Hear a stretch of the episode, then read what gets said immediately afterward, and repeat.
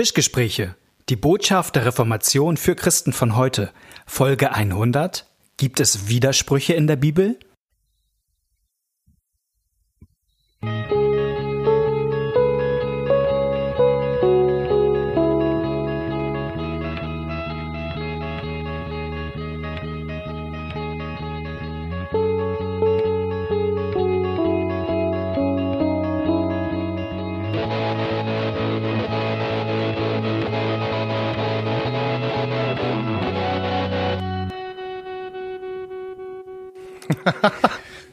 er lacht schon. Herzlich willkommen zu einer neuen Folge von den Tischgesprächen. Wir haben heute ein Thema vor uns und das Thema heißt, gibt es Widersprüche in der Bibel? Wir sind Knut Nippe, der mir gegenüber sitzt, Pastor Neustadt in Holstein in der einen Ecke des Ringes. und mein Name ist Malte Detje. Und Pastor in Hamburg. Ich moderiere das genau. Ich moderiere das hier gerade so an, weil das ein Thema ist. Ich glaube, da haben wir auch schon mal ein bisschen drüber diskutiert in unserer Geschichte. Ja. Widersprüche in der Bibel. Da haben wir auch ein bisschen unterschiedliche Meinungen. Da gibt es heute Widerspruch in den Tischgesprächen. Widerspruch in den Tischgesprächen, äh, auch Überschneidungen, was wir beide wichtig finden. Und ich habe ja die Theorie, das ist gerade die vierte Folge, die wir nacheinander auf nehmen, dass mein Gegenüber Knut Nippe mich jetzt versucht hat, so ein bisschen gedanklich weich zu kochen, damit er mich jetzt hier ausnocken kann. Ähm, ich glaube, das ist eine falsche Unterstellung. Ne? Ja, ist eine falsche Unterstellung. Das versuche ich eigentlich immer schon in der ersten Folge. Sehr gut. Boom. Gibt es Widersprüche? Gibt es was, was ist für eine Frage, Knut? Was heißt das, wenn jemand fragt, gibt es Widersprüche in der Bibel? Ich habe die Frage noch nie gehört. Echt ich hab, nicht? Nee, ähm, die Leute sagen nämlich entweder es gibt sie oder es gibt sie nicht. Ach, ja. Also meiner meiner Ja, meiner Mhm. meiner Erfahrung nach ähm, äh, gibt es haben die Leute da eigentlich immer schon eine Meinung. Ja, uns hat das jemand geschrieben, der wollte das so wissen. Das war tatsächlich eine Frage. Ach so, ja, okay. Ja, ja. Und das Lustige ist, dass Malte und ich da unterschiedlich drauf antworten. Malte Mhm. hat eben äh, schon äh, die Theorie, also sag mal dein dein Theoriesatz. Mein Theoriesatz ist, dass ich auf diese Frage antworte, gibt es Widersprüche in der Bibel? Nein, Komma, aber. Und dass du eher sagen würdest auf diese Frage, ja, Komma, Ja, aber. genau. So. Und ich glaube, dass in dem Aber viele Schnittmengen sind. Ja. So, aber ähm, willst du mal stark machen? Vielleicht, ähm, oder wir, lass uns erstmal darüber reden, was wir eigentlich meinen, wenn Ja, wir oder- von oder- Widersprüchen in der Bibel reden. Einmal das oder, also ich glaube, das ist ja der eigentliche Hintergrund und da sind wir uns, glaube ich, ziemlich einig. Ähm, was denn so, weswegen das wichtig ist. Ja. Also oft erlebt man das ja, dass man sagt, die Bibel kann nicht Gottes Wort sein, weil sie so viele Widersprüche enthält. Wir können so. ja auch nicht vertrauen in dem, was sie Genau, sagt. weil, sie so viele Widersprüche enthält. Genau. Und da äh, ist so mein Ansatz, dass sie sagen, na, selbst wenn sie Widersprüche enthält, ähm, äh, schränkt es doch nicht ein, dass sie Gottes Wort ist. Und dann sagen die Leute, was? Aber Gott kann doch, Gottes Wort kann doch keine Widersprüche enthalten Genau. und so weiter. Also das ist tatsächlich dann nochmal eine andere spannende Frage, was ich eigentlich für ein Vorverständnis von Gottes Wort habe. Ja. Aber lass, wir reden heute über Widersprüche. Ähm, wobei ich, obwohl ich zu der Ja-Aber-Position neige, auch zugebe, dass ich auch das Wort Widersprüche selber ungerne verwende, sondern ähm, lieber das dichterische Wort Ungereimtheiten, ähm, was meint, dass ich ähm, zwei Stellen habe, die nicht zusammenpassen, Ja. die nicht miteinander harmonieren. Genau. Und deswegen mag ich äh, Ungereimtheit an der Stelle lieber. Ich sage nachher auch nochmal warum. Ja. Ähm, und, und also da würde ich sagen, das gibt es auf jeden Fall. Ja, da bin Es- ich auch dabei. Okay, ja. Und auch das, also, und auch, dass uns das auffällt, dass wenn man Bibel liest, viel auffällt, wo man denkt, hm, ist das so, ist das so? Wobei man schon auch gründlich Bibel lesen muss für manches, damit einem Dinge auffallen. Das Ja. muss man, muss Ja, man auch sagen. ja. Also es gibt, wir können ja mal so ein paar Beispiele einfach mal bringen. Ja. Einfach, ähm, viel kommt daher, wenn man Jesus-Geschichten liest. Wenn man die vier Evangelien nebeneinander li liest, äh, legt, weil man ja, jetzt kommt die Uhrzeit, äh, weil, weil man hat ja im Grunde vier Versionen in Anführungsstrichen von der gleichen Geschichte. Ja. Und dann fallen einem Unterschiede auf. Verschiedenster Couleur. Also es gibt Unterschiede, dass Geschichten an verschiedenen Orten stattfinden. Im Evangelium und damit in der Zeit. Also die Genau. Tempelreinigung zum Beispiel. Genau.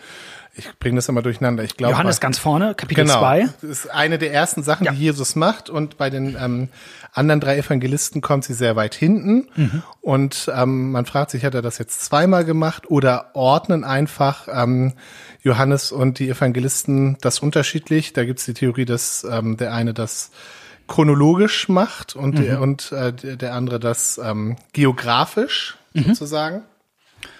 Genau, und weil es, also bei den, bei den anderen drei ist es geografisch und weil es in Jerusalem passiert, die ganzen Jerusalem-Geschichten kommen zum Schluss, während bei Johannes passiert es chronologisch und weil Jesus das am Anfang gemacht hat, der ist ja dreimal nach Jerusalem gereist jedes Jahr.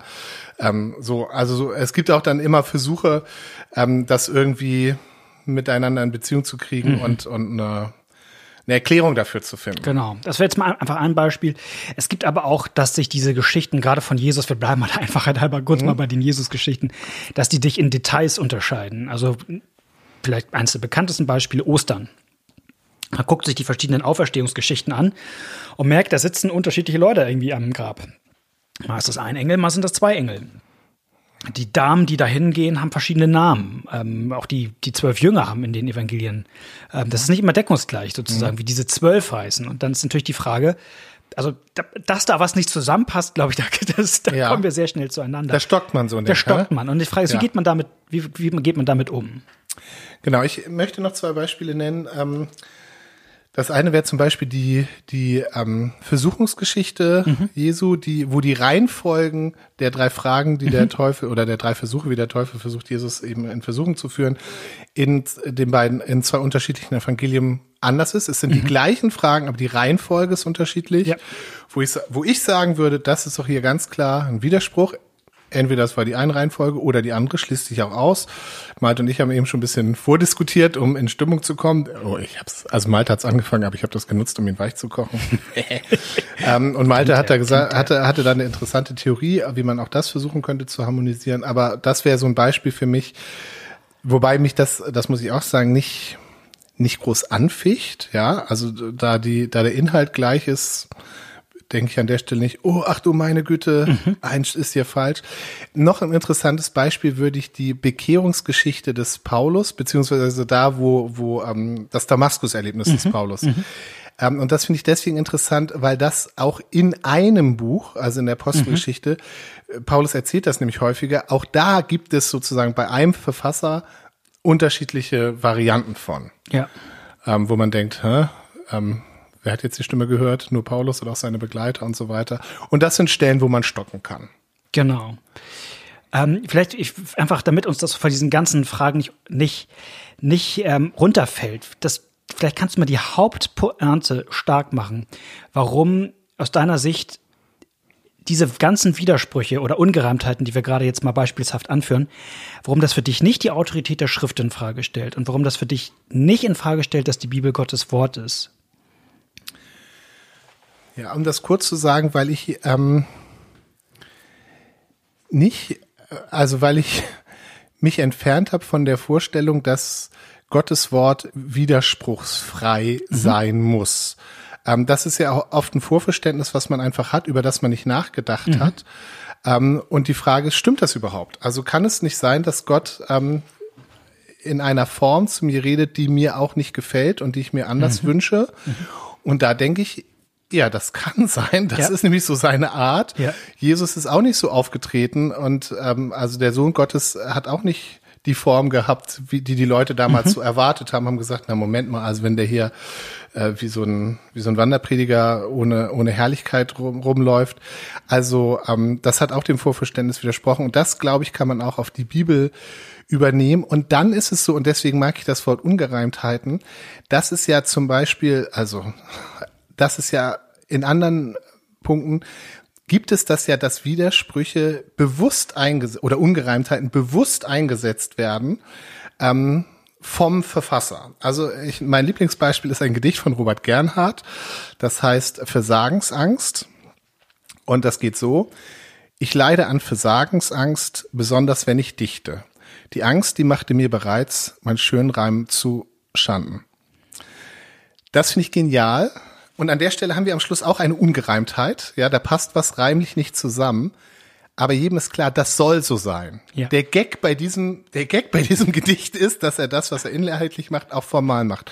Und deswegen könnte ich mir, also möchte ich mir die Denkmöglichkeit offen halten, dass Gott ähm, ganz bewusst uns die Bibel so gibt, wie sie ist, auch mit den Ungereimtheiten, mhm. um uns, und vielleicht sind diese Ungereimtheiten, das ist jetzt meine Arbeitshypothese, Marker dafür, was wichtig ist und was unwichtig ist. Und wenn ich die beiden, was heißt das? wenn ich die beiden, ähm, wenn ich die beiden Versuchungsgeschichten sehe und in der einen ist die Reihenfolge so und in, in der anderen ist die Reihenfolge so, dann ist offensichtlich die Reihenfolge nicht das Entscheidende. Ja. Okay, sondern okay. der Inhalt. Und dann konzentriere ich mich darauf. Ja?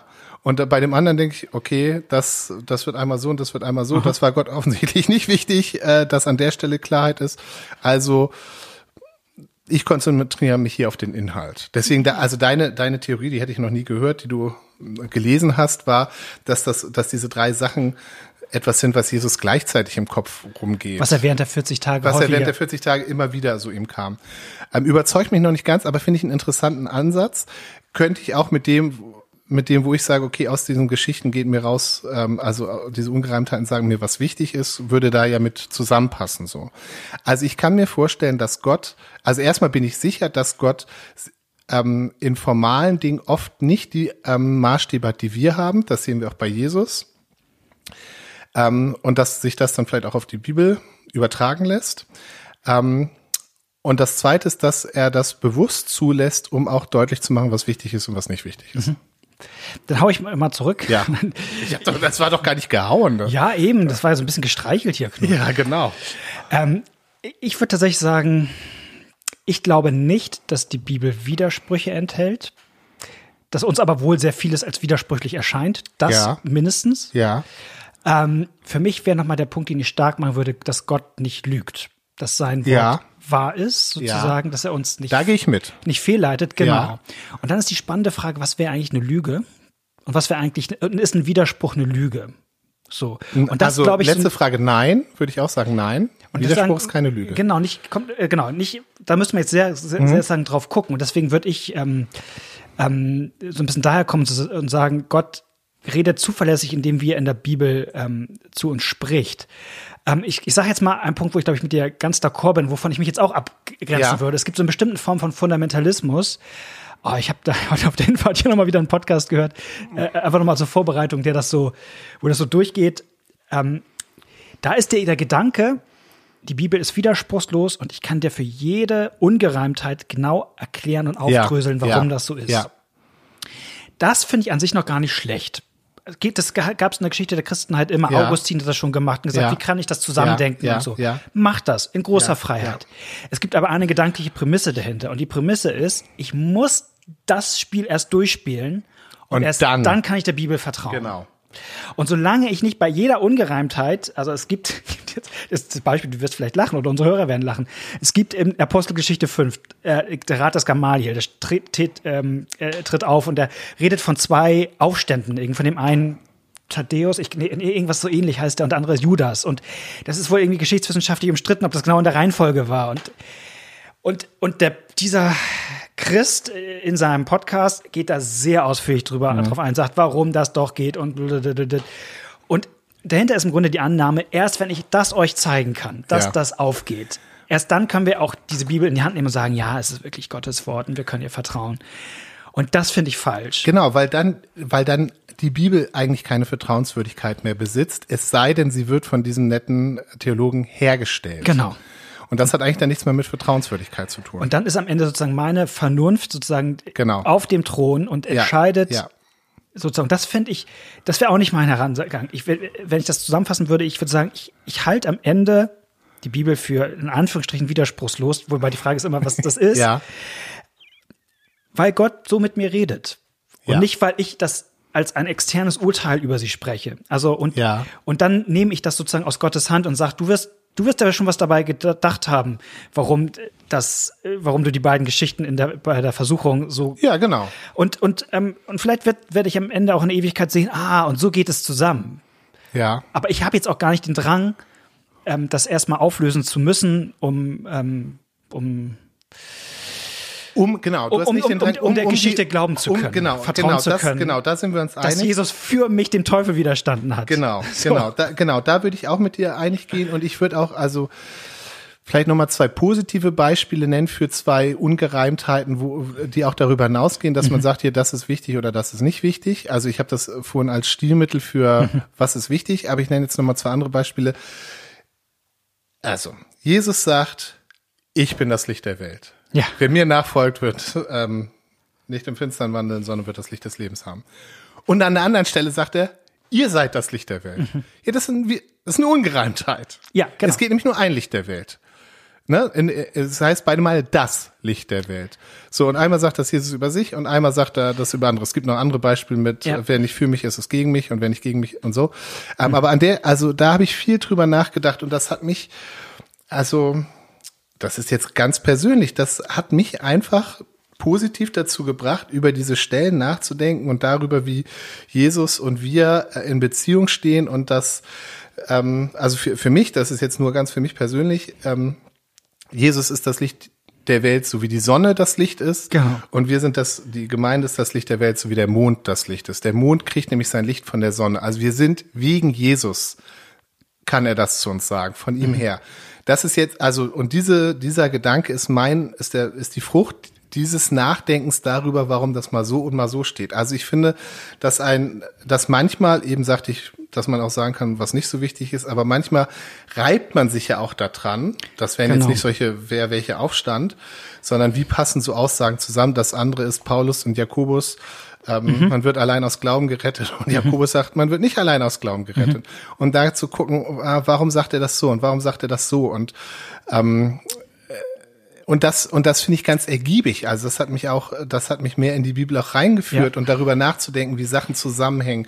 Das hat auch jetzt nichts mit Harmonisierung in dem Sinne Nee. zu tun, sondern ähm, komplexe Zusammenhänge zu verstehen. Genau, und dann wird, da würde ich aber schon nochmal eingehen, dass ich, äh, das hängt sehr Also ich finde das spannend. Ich glaube, dass Gott das auch Ja, nutzt, um ja. uns zu und ich, kitzeln. Und ich glaube, dass es damit aber auch kein Widerspruch mehr ist, im, im, im ga- ganz strengen Sinne. Also ich finde, dass das Wort Widerspruch, ähm, man das sehr verschieden benutzen kann. Wenn sich Dinge irgendwo ein bisschen beißen, wo sich Dinge Ja. reiben, das ist, ist noch was eines, als wenn Dinge einfach ganz formal keine Möglichkeit gibt, das irgendwie zusammenzudenken. Und ich finde, gerade an diesem Beispiel, ich bin das Licht der Welt und ihr seid das Licht der Welt, gibt es einfach eine super, einfach von der gesamten biblischen Theologie her einfach eine tolle Mhm. Ja. Möglichkeit, die Dinge zusammenzubringen. Und, ähm, und wo man denkt, sogar einem Licht dabei aufgeht. Und, und das ist, finde ich, aber. Mensch, Malte, das war jetzt aber- Nein, aber das ist nochmal was anderes als, als sozusagen, und als so richtige Widersprüche. Da gibt's Mhm. noch nochmal, ähm, ja, einfach verschiedene Kategorien. Ähm, was machen wir als nächstes? Ja, äh, wir, wir hatten kurz, das hast du ja auch ähm, äh, auf deinem Vorschlagszettel, du hast hier noch Beispiele, wo sich die Bibel scheinbar widerspricht mit naturwissenschaftlichen Erkenntnissen. Also zum stimmt. Beispiel, wenn Josua die Sonne stillstehen lässt, Ja. ähm, dann widerspricht das dem, was wir über äh, Astrophysik wissen, was möglich ist oder nicht, Ja. weil die Sonne dreht sich ja gar nicht um die Erde. So. Ja. Ähm, oder ob Jona von einem großen Fisch verschluckt äh, werden und überleben kann für drei Tage. Wobei, da gab's jetzt ein Beispiel in der Presse, hast du das mitgekriegt? Nee. Dass jemand wurde vom Wal verschluckt und hat das überlebt. Ich, drei Tage? nee, aber überhaupt. Alles klar. Nee, ich muss mehr, ich muss mehr Presse lesen. ähm, und auch, ähm, äh, und auch das, äh, wenn über, du äh, brachtest das Beispiel mit diesen Aufständen, als wenn über irgendwelche Ereignisse berichtet wird, äh, die die ähm, säkulare Ge- Geschichtsschreibung nicht festgestellt Ja. hat. Also Auszug aus Ägypten wäre so ein berühmtes Beispiel, wo immer gestritten wird, gab's das, gab's das nicht und so weiter. Und in, in welcher Größenordnung? Aber da, also das, das wäre für mich, also es ist, ähm, da will ich, da will ich mich jetzt hier nicht äh, aus der Affäre ziehen. Aber tatsächlich wäre mir wichtig zu sagen, das ist erstmal nochmal eine ganz andere Kategorie. Ja. Da ist der, da ist der die Ungereimtheit nicht innerhalb der Bibel, ähm, sondern da gibt es eine Spannung zwischen Bibel und unseren Erkenntnissen, die man, glaube ich, nochmal anders behandeln muss. ja. Und auch, auch da würde ich sagen, das gibt es. Ähm, genau, aber das, das wäre das wär, wär für mich tatsächlich nochmal ein anderes Thema. Genau. Auch das Thema Irrtümer in der Bibel ist nochmal leicht anders als Widersprüche. Widersprüche wäre ja sozusagen eine Unterform von Irrtümern. Ja, also ja. zum Beispiel auch, auch ähm, Weil die Irrtümer ja oft was damit zu tun haben, dass man das dann wieder mit, mit außerbiblischen Quellen. ist da, das, ist der Senfkorn der, das kleinste Genau, das, das widerspricht äh, dem, was wir über Biologie wissen. Genau. Genau. genau. Und, und ich finde, aber vielleicht ist es nochmal, das will ich doch nochmal stark machen. Leute, die vielleicht eher wie ich sowas wie die Widerspruchslosigkeit der Bibel oder Ja. Irrtumslosigkeit, sogar solche, um solche Ja. Begriffe mal zu nehmen, äh, jetzt auch benutzen würden. Ähm, das heißt, heißt ja dennoch nicht, dass, dass die Bibel nicht auch sehr viele verschiedene Sprachformen hat. Ja. Und dass man die nicht auf jeden Fall auch anerkennt. Und das Ja. meint, äh, glaube ich, also wenn, wenn, im, wenn im, im, im, Psalm das heißt, dass eben die Sonne, Gott die Sonne aufgehen lässt, Ja. ähm, dann ähm, würde man es ja ganz wörtlich so lesen müssen, dass die Sonne sich bewegt um die Erde. Ja. Und selbst da würden eigentlich die allermeisten, ich kenne eine Ausnahme, die würden eigentlich sagen, nein, das ist natürlich, ich erkenne auch poetische Sprache an und ich weiß Ja. auch, dass der Satz, der ist formuliert aus dem, aus der Sicht ähm, des Menschen damals und aus dessen Sicht ist Wie das wir natürlich das heute so. auch machen, ja. Jeder, jeder Genau. Zeitgenosse von mir sagt, der Sonnenaufgang war schön oder Sonnenuntergang ist schön. Ja. Und da sage ich auch nicht, das stimmt ja gar nicht, die Sonne geht ja gar nicht auf. Ja, weißt du es nicht? Wir drehen uns doch um die, weißt du? Genau. Also, das ist ja normal, dass man Sprachbilder benutzt. So, und, und, und auf der Ebene, wenn man jetzt schon bei den ganzen Widersprüchen ist, nicht, nicht, ein nicht unerheblicher Teil Ja. liegt auch auf dieser Ebene. Richtig, ah, das mit, dem- das mit dem Mit- Senfkorn würde ich sagen, also soll man erwarten, dass Jesus sagt, das Senfkorn, was zwar nicht das kleinste Samenkorn ist, denn das ist ähm, ein Samenkorn, was in einem Land ist, von dem ihr noch nie gehört habt, bla bla bla. Verstehst Aber wenn er jetzt zum nächsten Bauern geht und euch ein Senfkorn kaufen wollen würde, dann wäre das Senfkorn das kleinste. Genau, sondern Senfkorn, Jesus. Jesus redet in dem, in dem Erfahrungshorizont der damaligen Leute und für die war das Senfkorn das kleinste. Fertig. Ja. Und dann kann er das auch so sagen, weil das, was er rüberbringen will, damit stimmt. Und da muss er nicht von irgendwelchen äh, Körnern, Samenkörnern auf anderen Kontinenten erzählt und so. Ja. Die, also, das wäre dann nochmal eine andere Frage, wo ich vielleicht davon ausgehen würde, dass er die sogar gar nicht kannte. Das wäre aber dann, äh, Oh, da sind wir bei der Ja, Frage genau. der Allwissenheit Jesu. Oh, genau. Aber genau, das wär, würde für mich keine Rolle spielen, sondern das, das, Ja. was er rüberbringen will, stimmt in diesem Kontext. Ja.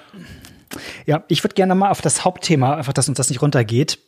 Es gibt nämlich ein, ähm, wenn wir mal schon bei Widersprüchen in der Bibel sind, eine riesige Kategorie von Widersprüchen und das ist eine, Ah, die ja. was mit unserem Podcast Leit, Lieblingsthemen, genau. Leitthemen zu tun hat, nämlich Wir ähm, wollten noch Ungereimtheiten sagen. Ungereimtheiten. Also jetzt habe ich dich ja hier nicht das aber es gibt einen super, einen super, einen super duper lutherischen Eine Spannung. Fundamentalisten, sag ich mal, der heißt, so. hieß, hieß Walter und der hat das mal so, der hat sogar gesagt, der redet von Widersprüchen da an der Stelle. Es gibt den, Ja.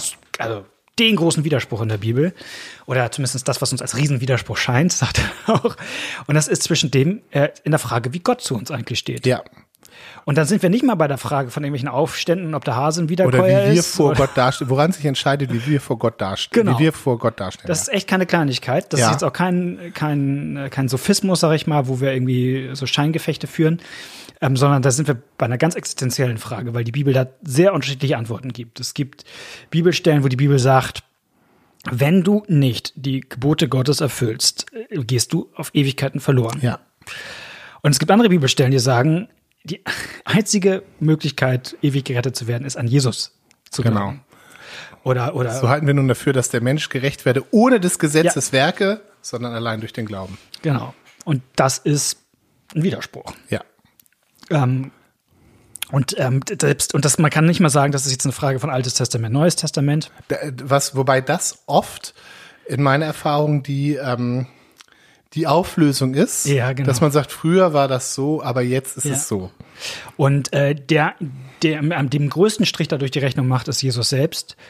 Es gibt dieses wunderbare Wort von Jesus, kommt her zu mir alle, die ihr mühselig und beladen seid, ich will euch erquicken, nimmt auch, und, und, und wo man denkt, oh, was für Evangelium pur. Und dann schlägt man, ich glaube Matthäus 11 ist es auf und liest das im Kontext und merkt auf einmal kurz vorher, macht er da die Weherufe über, über die Städte da und sagt, ihr werdet in die Hölle hinabgestoßen werden. Und, und man ist ein bisschen verstört, ob dieses Jesus oder man schlägt das Lukas-Evangelium auf, 15. Kapitel und liest diese tolle Geschichte, wie, wie Jesus Verlorener Sohn. verlorener Sohn, verlorene Schar, verlorener Groschen und boah, und wie groß ist die Gnade Gottes und man macht ein Kapitel weiter und auf einmal ist da dieser reiche Mann, der ähm, das große Höllenkapitel des Neuen Testaments. Mhm. Also Lukas 16. äh, Der arme Lazarus und der reiche Mann ist die ausführlichste, glaube ich, äh, Höllengeschichte, die es gibt. Und die ist direkt nach dieser Geschichte von. Mhm. Ja. Und du denkst, Jesus, was ist eigentlich mit dir kaputt? Sag ich jetzt mal. Ja. Dass du, du, was willst du uns eigentlich kommunizieren? Welches, was willst du uns mitgeben? Dass wir Angst haben müssen, wenn wir hier nicht performen, dass wir dann verloren gehen? Oder willst du uns sagen, dass Gott uns, egal was ist, nachgeht und uns äh, nach Hause trägt? Was Ja. ist es denn jetzt? So. Was ist es denn jetzt, Knut? Ja, toll. An die Frage, die du an Jesus stellst, soll ich jetzt, ja, also ich sag, ich würde sagen beides.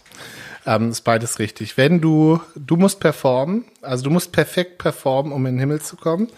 Das sagt das Gesetz. Mhm. Und das sagt das Gesetz aber in einer Schärfe, dass ich merke, okay, das schaffe ich nicht. Mhm. Also das, das Gesetz tötet. Ähm, aber das, das ist, weil es noch gilt. Ja, also ja. diese ganzen Sachen sind gültig, aber sie zeigen mir eben, ähm, sie zeigen mir, dass mein Performen nicht ausreicht. Es, es zeigt mir meine Not und mein Versagen. Und das andere ist das Evangelium, das ist, dass Jesus das tut, was ich nicht kann und dass er ähm, mich rettet und sich über mich erbarmt hat.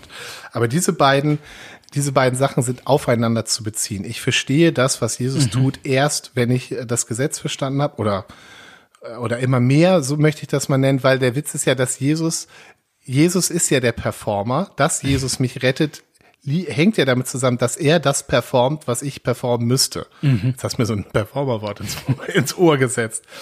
Ähm, also da verstehe ich, ich verstehe, was ich, was ich nicht tun kann und was er getan hat. Mhm. Und damit, äh, damit ist das eine, eine äh, fruchtbare Spannung. Und der Witz ist, dass man das also bei Jesus auch sieht, dass er in unterschiedlichen Situationen tatsächlich, je nachdem, was auf welchem Stand seine Hörer sind, er ihnen das gibt, was sie brauchen. Also ja. den Selbstgerechten und den ähm, Selbstgewissen, denen gibt er das Gesetz. Mhm. Äh, und denen, die völlig fertig und am Boden sind und die schon wissen, dass sie keine Chance haben, denen gibt er das Evangelium. Mhm. So. Das ist ähm, äh, eigentlich, finde ich, ganz auffällig so. Und das, und genau, ja. Ja, es gab, es gab mal, ich habe das an Social Media gesehen, hat irgendjemand so gepostet, so eine Grafik, Widersprüche in der Bibel. Das war wie so ein, wie so ein Zeitstrahl, der ging so ja. lang.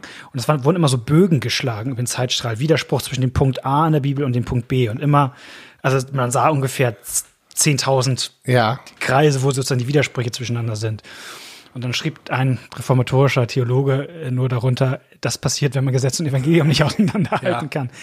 Äh, damit dröselt man nicht jeden jede Ungereimtheit der Bibel auf, aber ähm, eine der ganz großen Linien. Genau, eine, eine entscheidende, ja. ja. Also ich, ähm, wir hatten in der letzten Folge, glaube ich, Kant, ne? Mhm. War das in der letzten? Ich äh, möchte nochmal, weil wir, weil wir über die Gestalt der Bibel redeten und dass die Form der, der Bibel oder des Wortes Gottes manchmal nicht so ist, wie wir das erwarten oder vielleicht auch uns wünschen würden. Mhm. Ähm, Kant hatte einen ähm, Philosophenkollegen, einen mhm. christlichen Philosophen Hamann, der auch damals mhm. ganz berühmt war und der sich sehr ähm, auch darüber geäußert hat über diese Knechtsgestalt der Schrift, mhm. dass die, dass die Schrift eben auch so ist, dass wir denken, warum kann das nicht alles ähm, glatt sein und harmonisch ja. und so weiter. Und der sagt, so wie Jesus ähm, eben Knechtsgestalt angenommen hat, hat die Schrift das auch. Und der hat ein ganz tolles Bild. Ähm, und zwar nimmt er aus dem Alten Testament das Bild, wo Jeremia, der Prophet, in einen Brunnen äh, geschmissen wird und in diesem Brunnen äh, sitzt. Und dann befreit ihn jemand. Und zwar befreit er ihn, indem er ihm Lumpen ähm, ein Seil aus Lumpen runterlässt und Jeremia kann an diesen Lumpen rausklettern. Und er sagt, und diese Lumpen, das ist Gottes Wort. Ja, und man kann sich jetzt hinsetzen und sagen, hä, was, wie ist denn das gemacht und wie ist das gewebt? Und man kann am Äußeren rumdoktoren und sagen, könnte man das nicht besser machen? Oder man kann es als das nehmen, was es ist, nämlich als Rettungsinstrument. Mhm. Ähm, und, und dafür ist es ausreichend. Und also Hamann betont sehr, es kommt nicht auf die Gestalt, sondern auf die Funktion, an was Gott damit tut. Und das, das ist sozusagen, ähm, ähm, fehlerlos, sage ich jetzt mal. Dass das, was Gott mit seinem Wort erreicht, das erreicht er fehlerlos, selbst wenn es da Stellen drin gibt, an denen wir uns reiben. Also Gottes Plan, mich, mich zu sich zu bringen, geht nicht fehl genau. durch sein Wort. So, ne? Genau, finde ich nochmal gut, also irgendwie mir klar zu machen, Bibel, selbst wenn wir sagen, hier Bibel, Gottes Wort und so, äh, Gottes Wort und Menschenwort. Ja. Und so wie Jesus Mensch geworden ist, so ist auch die Bibel irgendwie Gottes Wort und Menschenwort. Und wenn Jesaja irgendwie über Jesus sagt, in ihm war irgendwie keine Gestalt noch Hoheit und so, dann gilt das irgendwie auch, auch, auch für die Bibel. Also die, nur weil sie Gottes Wort ist, heißt das nicht, dass es auch die Sprache von Fischern und, und Zöllnern und Hirten und, und, und all sowas ist. Die Bibel ist nicht das beste, nee. die hat nicht die beste griechische, den besten griechischen Stil der damaligen Zeit. Nee, und es ist auch nicht. Die Bücher, die sind stilistisch besser. Und auch nicht mal das spannendste Buch vielleicht. okay, ja, das stimmt wahrscheinlich. Ja, also das ist, ich meine, es kommt immer darauf an, wie sehr man davon ergriffen ist. Ne? Also, ja, aber das liegt nicht ja. an dem sozusagen an dem spannenden Erzählstil, den vielleicht äh, ja, das stimmt. an Dan Brown Roman oder hat oder auch Stephen nicht King, hat. Äh, Stephen ja. King, ja. Ähm, so viel unsere Gedanken heute zu dem Thema. Wir hoffen, Widersprüche das hat ein in bisschen weitergeholfen. Ja, es ist natürlich immer, das merken wir gerade bei diesen Bibelthemen, weil wir da auch so ein bisschen eigentlich drin sind in, der, in, in diesen Fragen. Echt auch echt so ein Kratzen an der Oberfläche, weil man jetzt auch echt über viele einzelne Bibelstellen und Texte und Themen nochmal gucken müsste und das durchdeklinieren müsste, was wir gerade so sagen. Ne? Ja, aber gu- also grundsätzlich, Ähm, aber für die Linie wie ist das, gesagt, also dies, auch das, auch das ist ja jetzt eine widersprüchliche, ein widersprüchlicher Rat von mir oder ein Fazit zu sagen, bei, bei manchen Ungereimtheiten, glaube ich, ist das ein Zeichen dafür zu sagen, ach, hier ist was unwichtig, die Reihenfolge und ich konzentriere mich auf das Wichtige. Und bei manchen ist das vielleicht auch so eine Anregung von Gott, dass man an der Stelle so ein bisschen sich auch mehr damit beschäftigt und mal was anderes liest und sich da so ein bisschen reinkniet. Ähm, und dadurch tiefer an was rangeführt wird, was man vielleicht so sonst nur glatt, wenn das alles glatt wäre an der Oberfläche, wäre man auch so glatt drüber gegangen. Ja, und ich würde sogar, ich würde sogar einladen, beides zu meditieren. Also nehmen wir mal, Ja, ich, ja. ich würde sozusagen die, die Versuchungsgeschichte mir anzugucken nochmal. Und ich würde vielleicht sogar fragen, warum ist es bei Lukas die Reihenfolge und beim anderen die? Und vielleicht äh, gibt es aus beiden Reihenfolgen eine Botschaft, sozusagen, die, die, ähm, ja, und dann hat es irgendwie seinen, seinen Sinn so. Den muss ich nicht immer verstehen. Ähm, so gehe ich ran. Schreibt uns in der E-Mail, wenn euch das Alles klar. Überzeugt. Genau, wir machen eine, wir machen eine. Abstimmung. Sagt ihr Team Malte? Nein, aber oder nein. Nein. Ähm, genau, vielen Dank für euer Zutrauen, uns überhaupt ähm, zu schreiben. Wenn ihr das auch wollt, ähm, wenn es gibt, was euch beschäftigt, schreibt uns gerne E-Mail an tischgespräche.gmx.net, Tischgespräche mit AE. Und dann gucken wir mal, ob wir was draus machen können. In jedem Fall wünschen wir euch zwei gute Wochen und freuen uns, wenn wir uns dann wieder hören. Bis dann. Tschüss. Ciao.